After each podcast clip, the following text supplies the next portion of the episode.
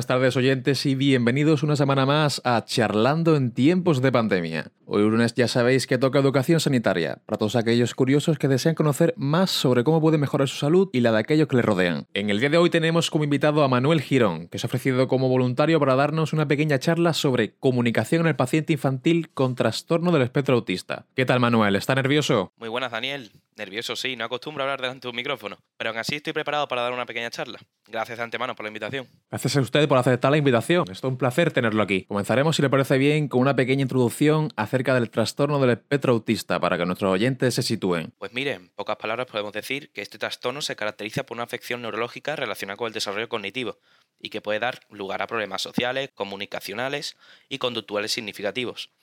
Además, no existe un tratamiento definitivo adecuado para todos los pacientes, por lo que los objetivos de los profesionales sanitarios son disminuir el impacto de los déficits tanto en la vida personal como en la familiar y social, mejorar la calidad de vida y la independencia funcional. Una vez explicado un poco por encima en qué consiste la patología que trataremos hoy, nos adentraremos en el tema de interés, y es la participación e importancia que tiene la enfermería en el trato con los niños que sufren este trastorno. ¿Qué nos puedes contar? Para que exista una adecuada asistencia por parte de los enfermeros, es necesario que estos desarrollen habilidades, conocimientos y estrategias para el cuidado individualizado además de optar por una asistencia integral basada en una postura humanizada, empática y por último, pero no menos importante, una buena comunicación centrada en la escucha activa, sin olvidarnos, por supuesto, de que no debemos trabajar solo con el paciente, sino también hacerlo con su familia y cuidadores.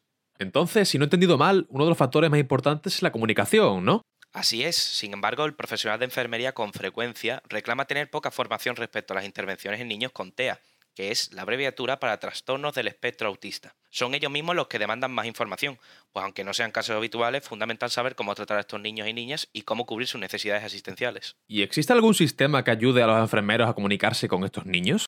Puedo asegurar que la comunicación con niños autistas no es para nada un trabajo sencillo. Sin embargo, contamos con un sistema de comunicación alternativo a la comunicación tradicional, que es esto que estamos haciendo tú y yo, hablar, llamado Sistema de Comunicación de Intercambio de Imágenes o PEX. Muy curioso. ¿Y podría decirnos en pocas palabras de qué se trata? Claro. No es más que utilizar imágenes seleccionadas de acuerdo con el repertorio léxico de cada individuo, es decir, utilizar imágenes que sabemos que el niño conoce y que pueden ser útiles para expresar sus sentimientos, necesidades, gustos. Así lo que se consigue mediante este sistema de comunicación es reemplazar la comunicación verbal, que en este tipo de pacientes puede resultar bastante dificultosa, por un método más divertido y simple, con el cual el niño con TEA se puede sentir más cómodo. Entiendo. Varios compañeros enfermeros nos comentan por las redes que han empleado este método alguna vez a lo largo de su carrera profesional y que funciona de maravilla. Sí, la verdad es que es un recurso muy sencillo, económicamente muy asequible y bastante utilizado, pero no es el único con el que contamos a día de hoy. Ah, ¿no? Sorpréndenos. Pues existe otro sistema llamado Sígueme, que es una aplicación diseñada para mejorar las habilidades de atención, interacción y categorización del niño. Vaya, ¿podría contarnos algo más sobre esta aplicación?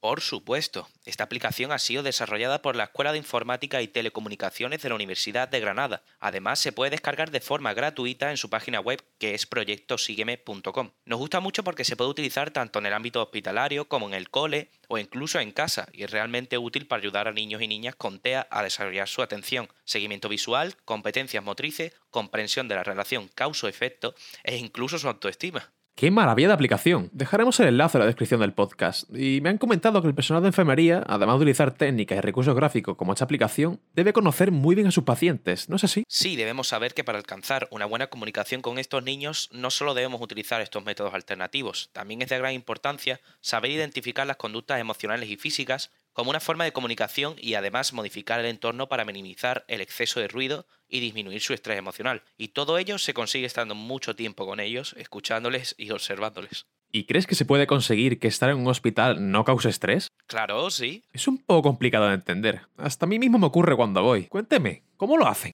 Por ejemplo, en el Servicio de Salud de Castilla-La Mancha se ha implementado un programa de visitas guiadas para que los niños con TEA puedan visitar el hospital y así reducir la angustia que podrían sentir en el momento que, programada o de forma urgente, tengan que visitarlo. También quiero recalcar que este programa ayuda a los padres de estos niños a sentirse más seguros y tranquilos de que estos servicios son competentes. Qué buena noticia, mucho mejor que la que viene ahora. Y es que nos hemos quedado sin tiempo. ¿Qué tal si nos da unas pequeñas pautas finales antes de despedirnos? Por supuesto, podríamos decir que la comunicación con estos niños debería basarse en la empatía, el respeto, la confianza y sobre todo, como hemos dicho anteriormente, en la escucha activa. Es muy importante que este tipo de niños se les dé su espacio y libertad para que puedan expresarse libremente, porque aunque no se expresen de la misma manera que los niños neurotípicos, nunca dejan de expresarse. Por ello mismo, atenderlos y conocerlos es esencial. Recordar que contamos con muchos recursos que nos ayudan a comunicarnos con ellos, tecnologías, músicas, artes, incluso terapias con animales, y que también es necesario entrenar e incluir a las familias en todo este proceso. Bueno, Manuel, solo me queda decirle que ha sido una maravilla compartir este espacio y tiempo con usted. Espero volver a verle por aquí de nuevo. Se me ha pasado el tiempo volando. Claro, Daniel, a mí igual se me ha pasado volando, ¿eh? La verdad que será un placer volver. Queridos oyentes, eso ha sido todo por hoy. Os esperamos la semana que viene con un nuevo tema que desvelaremos en nuestras redes sociales pronto. Para todos aquellos que quieran volver a escucharnos, subiremos el programa a nuestro canal de Spotify. Un abrazo y mucha salud.